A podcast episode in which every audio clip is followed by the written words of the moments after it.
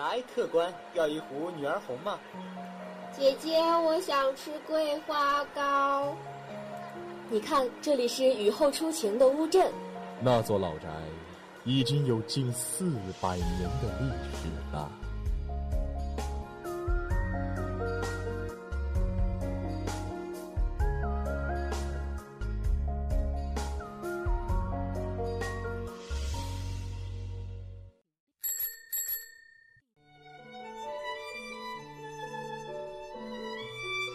在巷子的那一头看风景，我站在巷子的这头看你。昨天的阳光被外婆酿成了米酒，今天的人间依然烟火辉煌。这里是 FM 九十五点二，畅谈方圆五百里，遍览俗世千万家。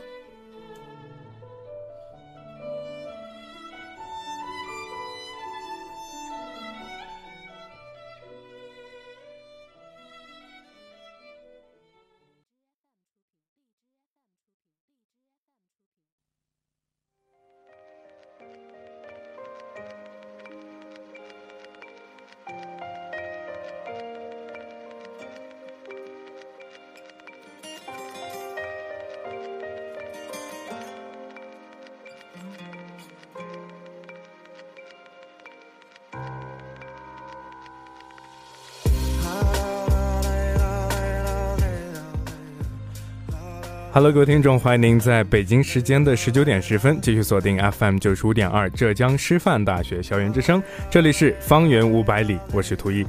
那今天也是第一次接这个方圆五百里啊，内心还是有一点小小的紧张的。那其实我觉得这短暂的半个小时，我觉得我尽心尽力的为大家呃播好今天的这个方圆五百里呢，就是最好的啊。那今天呢，我们也是要跟大家要进行一个三个板块的一个进行一个交流啊。那第一个板块就会跟大家介绍到我们精彩的小资讯。那板块的板块二呢，也会给大家说一些高能的玩家秀。那板块三呢，我们会说到在那不远方。那在一段音乐之后，让我们继续进入今天的方圆五百里。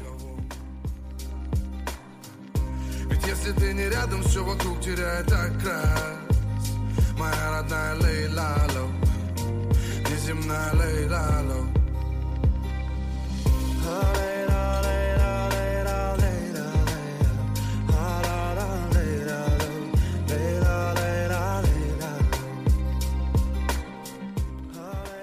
好了，让我们来一起关注今天的第一个板块——精彩小资讯啊！精彩小资讯为您安排了三条资讯，那让我们一起关注第一条资讯吧。那第一条资讯就是北门美食推荐吮吮指排骨。那上个周末在本北门三三零公交站的附近啊，一家叫做呃吮指排骨的店进入了试营业期啊。吮指排骨呢作为主打菜，自然有它独特的风味。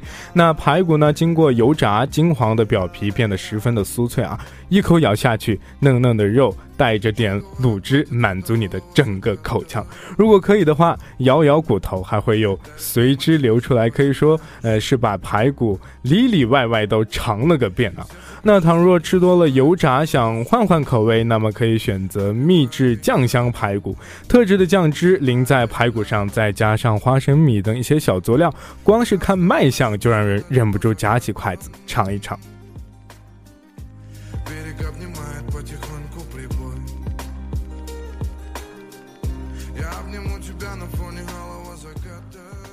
好，现在让我们一起关注第二条资讯。那第二条资讯是浙师版的专业表情包手机壁纸上线了。三月份刚开始的时候，师大的官方微博更新了一条消息，用一个表情包形容你的专业。那评论区里的小伙伴们纷纷送上自家的表情包啊。当网络用语和专业相遇，期间的大笑和无奈，或许只有自己才懂。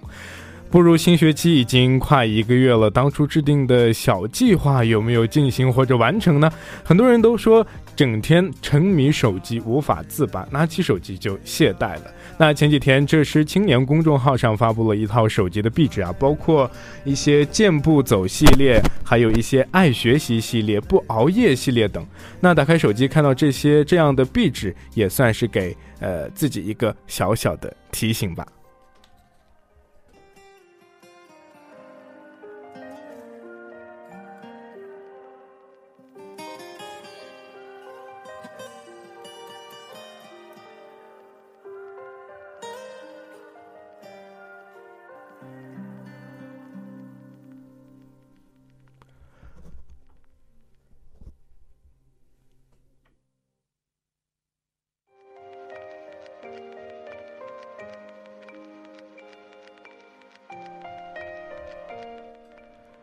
那现在来到了第三个资讯，那就是三幺五维权了吗？知识竞赛进行时。那昨天也就是三月十五号是消费者权益保护日啊，为了检验小伙伴们的维权意识，那这是大的校学生会权益部举办了辩论赛和知识竞竞猜活动啊。虽然两场比辩论赛已经结束，但还可以在微信上参与一些线上的竞猜活动。从周一到周五，在这五天的时间里，校学生会的公众号都将开放答题平台，每个人只能参与一次答题。那竞猜结束后呢，系统会计算计。算答题者的一些正确率，并按照排名的高低分发一些小礼品。当然了，在维权的道路上啊，无论成功与否，维权的意识都应该是牢记的。我觉得努力过，那就是最棒的。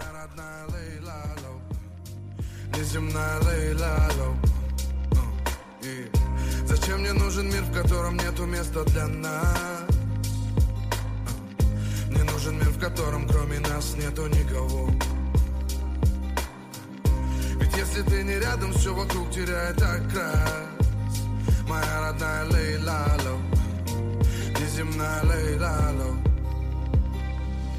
Лейла, лейла,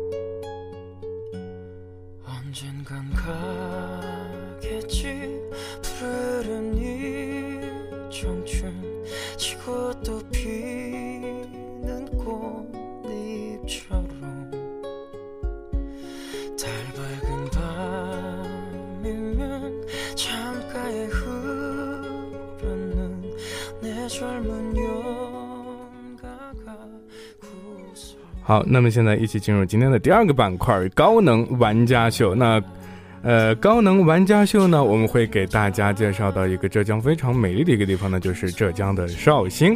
那今天的高能玩家秀的主题呢，那就是字里行外的绍兴，带你走进新老绍兴。那相信不少的小伙伴都对绍兴有很多的一些了解啊。那个被称为鲁镇的地方，那个酒馆里醉醺醺的孔乙己，那场夜色下。激荡少年情怀的社戏，都让我们对这片土地怀着一份期待。那但是真实的绍兴和课本中的那个是不是一样的呢？那今天我们有幸邀请了来自绍兴的同学，为我们聊聊他心目中的绍兴。那么希望大家能收获到一些不一样的感觉吗。那首先呢，让我们的嘉宾先做一个简短的自我介绍。Hello，大家好，我是来自浙江绍兴的一个同学。嗯、你好，嗯欢迎你的到来。嗯，呃，那呃，你是绍兴哪个地方的呢？绍兴分为很多地方，嗯就比如说绍绍兴市，它里面包含了很多的嗯县区啊之类的，比如说、嗯，除了那个绍兴之外，还有诸暨、嵊州之类。我就是属于绍兴市中的，本来是立本来是叫绍兴县，但是现在改名为柯桥区的一个地方。哦，那呃，是不是我们绍兴会分为一种新城区和老城区这样的一个改变呢？嗯，应该也没有分得很很很明白吧，因为老城区大部分都都变成新城区了。啊啊，那现在我发现了，我们刚才忽略一个问题，可能是因为我个人有点紧张的原因啊，哦可能嘉宾也有一点紧张，嗯因为嘉宾刚才我让他做自我介绍的时候呢，还没有介绍到自己的名字啊，自己的专业都没有介绍到哦，那重新介绍一下嗯，吧。好，大家好，我是来自嗯嗯国际学院汉语国际教育专业的嗯徐杰荣，我是一四届的同学。徐杰荣，那我可以叫你蓉蓉吗？好肉麻？那好，那继续我们的问题啊。嗯那刚才就是说一个新老区、和新城区和老城区的这样的一个规划，对不对？嗯那肯定比如说老城区肯定会有一些老房子的一些存在，对不对？比如说老的一些古老的建筑，对，那这些古老的建筑当然会有一些保护的措施。那么绍兴对这方面是怎就是起一个怎么样的保护措施的呢？嗯，就是听我的老师或者长辈说，就是很久之前，也就是九十年代八九十年代的时候，那个时候绍兴就面临一个选择，到底是保留老区的风貌呢，还是建立一个新的城市？嗯，但是后来呢，就嗯采用了这样的方式，就是保留一块地方的老城，然后大部分都改为都是重建变成新城的。所以我们现在可以去景区里面看到一整片的老城区，但是嗯，大部分地方都还是变成了，就还是重拆掉变成了新的建筑。新的建筑啊，对，那就是说现在是一些绍兴的政府也是在对这个老建筑进行一个保护的这样的一个措施啊。嗯那比如说我们现在已经知道，就是比如说在我们的课本里面出现过很多关于绍兴的一些地方啊，比如说呃百草园、三味书屋，那这些地方跟我们就是这些在书本中提到的，跟它现实的模样有没有什么差异？好，刚才主持人提到的百草园和三味书屋其实都是一个景区的，就是啊鲁迅故里。嗯，嗯，这些地方当然在课本中跟现实中肯定是不一样的。课本中，课本中比较生活化一点，就觉得它是自己家附近的一个地方，但是景区中肯定是被保护起来的。就比如说你去看的时候，嗯嗯，三味书不是里面有一个鲁迅的桌子，里面上上面写一个早字嘛？嗯嗯但是你现实中是你是走不进去看不到的，你必须是在门外面只能，在门外看到，对，门外望只能。那为那可能是为了一些这个建筑的一些完美度，可能不是让不就是为了不让它受损吧，可能进行一些保护的，措施嗯，嗯，那比如说，嗯，除了这些经典的一些地方以外，还有什么景点是可以给大家介绍一下的？这大家肯定是不用担心的，因为绍兴是个很有文化的地方。嗯，那个，嗯，就比如说，嗯，很多地方，还有那个如比如那提几几个地方，两三个地方也可以。大雨林，大雨林，大雨林在什么地方？大雨林也是在城区那里，城区啊，嗯，市区那里，市市区。嗯，大部分都集中在市区。那那去这些景点的话，那方不方便呢？方便是很方便，因为公交车啊之类的都会有直达的。都会有直达。嗯，那就是说，在这些呃这些景点都是已经设有一些非常好的一些方便的措施的存在的，也是希望大家去到绍兴的时候，这些必不可少的呃景点是必须要得去逛一逛的啊。嗯，那你觉得这些景点这么吸引人，那吸引人吸引人的点在哪里？吸引人的点肯定就是它的文化感。文化感，对，这些地方的文化感都很强。嗯，绍兴其实是以名人著称的，嗯很多地方就是根据以前名人的故居啊之类的进行改造，嗯，然后在景区中设置了很多关于他的事迹，或者就是像鲁迅故里就有很多其实不是以前是没有的，但是后来就因为鲁迅的《朝花夕拾》的那种，是很多很多故事嘛，嗯就给他设置了很多景点，然后里面就会会有很多那个关于《朝花夕拾》的元素。哦，那就是说啊，也是挺棒的就是有这些呃名人著称的城市呢，就是那也会影响到很多的一批游客的去游客去绍兴这样的一个城市去游玩或者对，是特观光，别是对，从事教育业的之类的。从事教育业的啊。这种文人啊，就很喜欢去绍兴。那就是说浙江师范的学子们以后在呃有机会的话，要得多去我们的绍兴去逛逛这些名人们的一些故居啊。嗯，那绍兴，我觉得在大家心目中，绍兴是一个非常有一个文化底蕴非常深厚的一个地方。那似乎大家的娱乐生活也有一些文化的气息啊。那你能为我们谈一谈，比如说绍兴非常出名的社戏和一些物剧吗？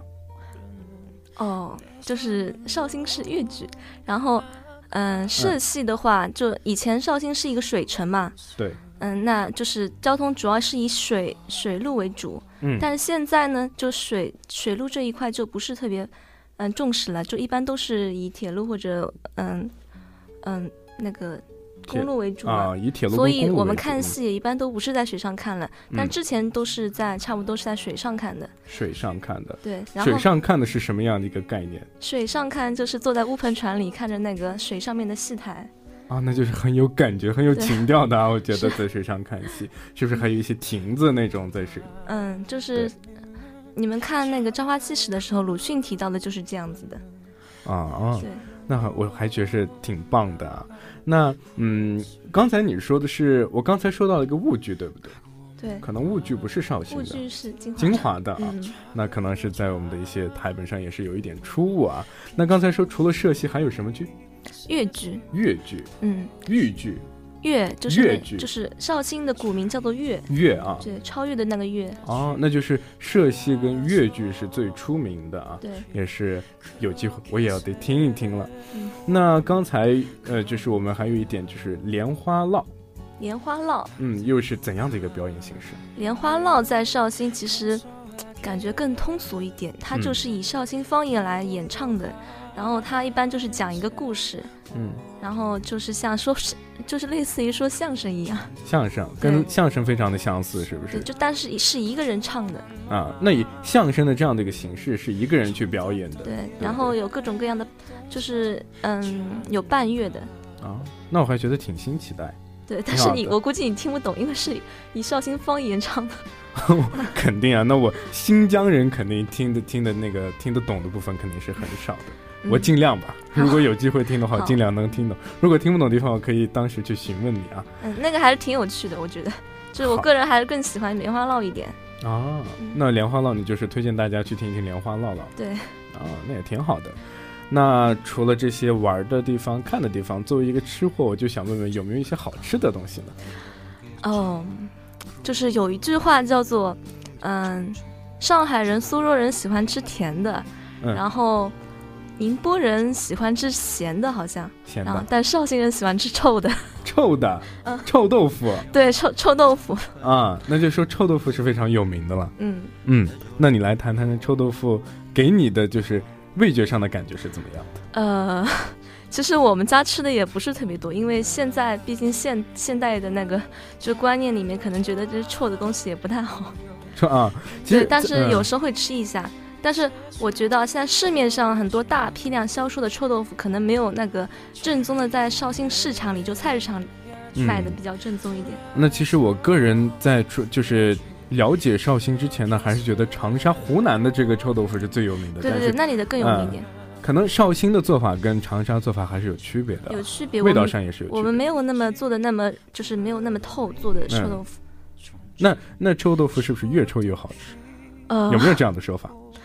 有喜欢吃的人当然觉得越臭越好吃，你是不太喜欢吃我我不？是特别喜欢吃。啊那你是不太能接受这一点嗯。嗯。啊那其实，嗯，除了豆臭豆腐还有什么东西？臭豆除除了臭豆腐之外，就那个梅干菜扣肉，其实嗯，全国范围内基本上都在吃了。我觉得那梅干菜扣肉的主要的原料都是些什么？就是梅干菜，梅干菜，对，我还第一次听说有这种菜，梅干菜就是干菜呀，干菜。干菜扣肉。哦哦，只是梅干菜它它那个会放的比较久一点，所以就感觉有点霉掉的感觉。哦，就梅干菜扣肉如此啊，啊对绍兴不知道为什么感觉绍兴很多霉的臭的东西很多。那 刚才啊，那说到了美食啊，也是觉得挺好的，也是去绍兴要得尝尝这些美食，对，还有很多嗯酱鸡、酱鸭之类的。酱鸡、酱鸭，对，就是那个基本上那个浙江浙北的菜色都差不多。差不多。对，嗯那就是去呃绍兴呢，也要得品尝一下这些刚才我们的嘉宾所谈过的这些东西，因为去一个地方啊，就是你去旅游或是观光。当地的美食是必须要得品尝品尝的，因为当地的美食会给你留下一种不一样的感觉，可能是味蕾上的感觉，也可能是一些啊、怎么说一种不一样的感觉吧。会反正我觉得每次去一个地方，我记得的肯定是他的东西，吃的东西。对吃的东西啊，那是最让人就是回忆的。那绍兴现在肯定有了很大的变化吧，跟以前相比是，是有很大的变化啊。对，那你觉得变化最大的是什么？变化最大的啊，嗯，可能就是我身为绍兴人，其实我觉得我们我们的地方并没有特别有文化了。现在，嗯嗯，就是可能是经济，就是改革开放以来经济发展了，就不是特别重视，嗯，嗯，环境和文化的保护吧。环境和文化的保护啊，那变化最大的就是这样的一点。嗯对，那你觉得现在的年轻人喜欢绍兴的地方就是哪一点年轻人喜欢绍兴啊，啊？嗯，是区别于绍兴以外还是绍兴以内的？以内的，以内的啊，嗯，年轻人喜欢绍兴，可能是一些玩乐的地方吧，我觉得。大概就是因为它是家乡吧。啊，那那你们觉得绍兴就是可能绍兴给大家的感觉也是不一样的，可能绍兴人在绍兴也是一种特别怎么说，可能怀念家乡呀。现在可能，那你在浙师大在金华跟就是绍兴相比，有没有什么很大的一些区别？区别就是，嗯，金华人不是特别，就是在金华，嗯，大家说普通话好像多一点，但是在绍兴基本上老老小小都是说绍兴话的。哎，那说到这里呢，绍兴的方言是不是很有特色？对，绍兴的方言是一种比较古老的语言，古老的语言。然后保留了很多那个古代的词汇之类的。那那你在这里能不能说几句你们绍兴的方言呢？嗯，比如说欢迎大家来浙师大电台这样子，要怎么说？嗯，大哥好，欢迎大欢迎大哥到这四大电台来找人看。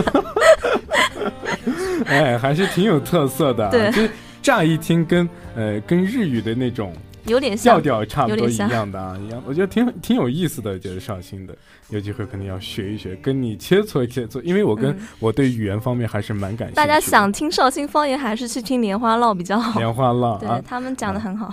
那呃，以上呢也是嘉宾给大家谈到了很多东西，比如说呃一些绍兴的一些美食、一些景点，还有一些关于绍兴的一些呃社戏，还有一些粤剧，还有一些莲花落。那嘉宾也是推荐了很多，希望大家去绍兴之后呢，都能一一的去这些地方观看，一一的去品尝这些美食啊。那其实，在金华附近许有许多像绍兴这样特别有意思的地方。那方圆五百里呢，是想让大家都有。发现美的眼睛，在周边发现许多美丽的风景。我们更希望大家能深刻的感受到江南的美丽与智慧。那这些地方也不太远，是出去放松一下心情的好地方，值得大家去的。那这个板块就在这里结束了，我们稍后进入第三个板块。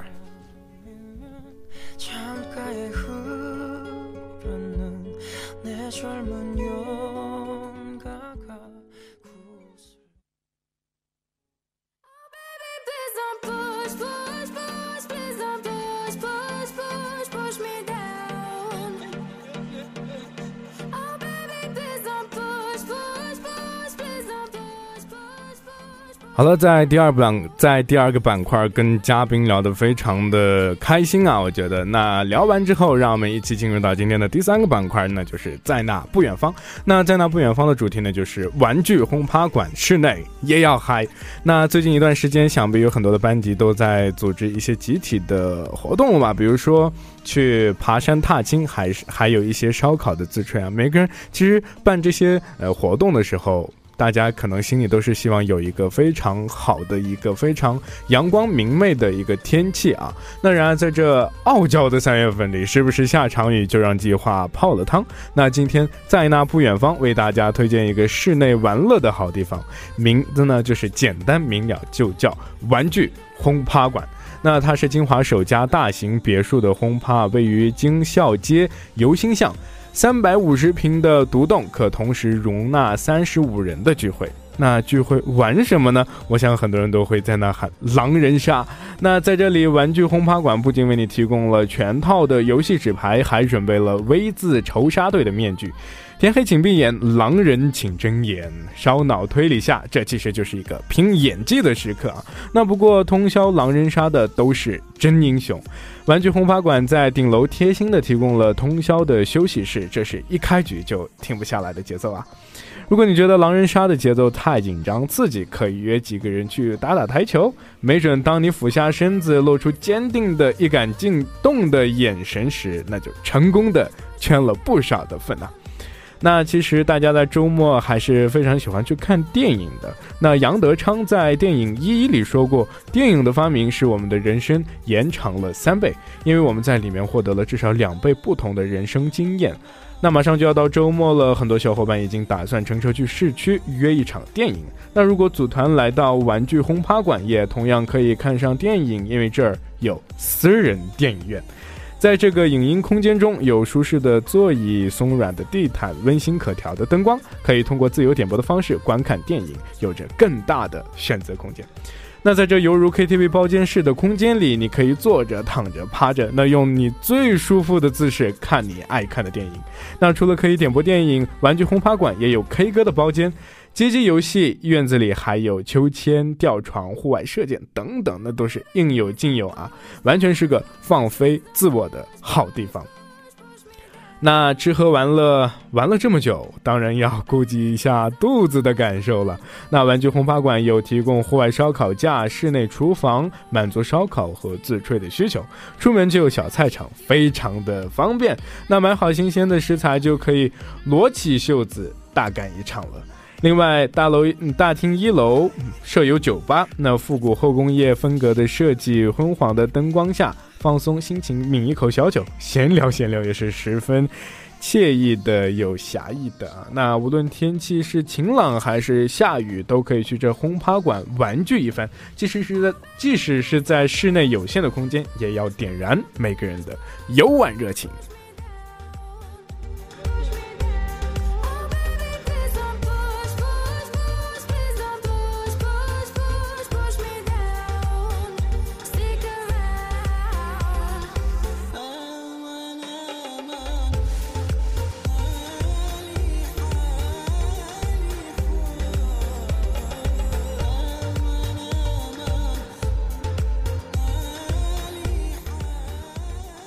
那以上呢，也是给大家介绍了三个板块的非常新鲜的一些资讯和一些玩的、看的一些地方啊，也是跟我们在在第二个板块也跟嘉宾聊得非常的好。那有关绍兴的故事，也是给大家说的非常的尽兴。那在这里，让嘉宾跟大家说个再见吧。大家再见，那也是欢迎我们的嘉宾下次再次的做客我们的方圆五百里再啊。次做客。可以呀、下次你要是想来，呢就跟我们的编辑提前预约好，那就可以随时都可以来的啊。那这一期的方圆五百里中，呃，我们和大家分享了北门的吮指排骨，还有这是有意思的表情包和壁纸，同时希望大家加强维权意识。而在那不远方，我们给大家推荐了一个室内聚会玩乐的去处，不用太担心因为天气因素破坏了好心情。这里是方圆五百里，给听众朋友们分享我们身边好吃好玩的一些最新讯息，介绍有趣有活力的好去处。下期我们不见不散。我是今天的主播图一，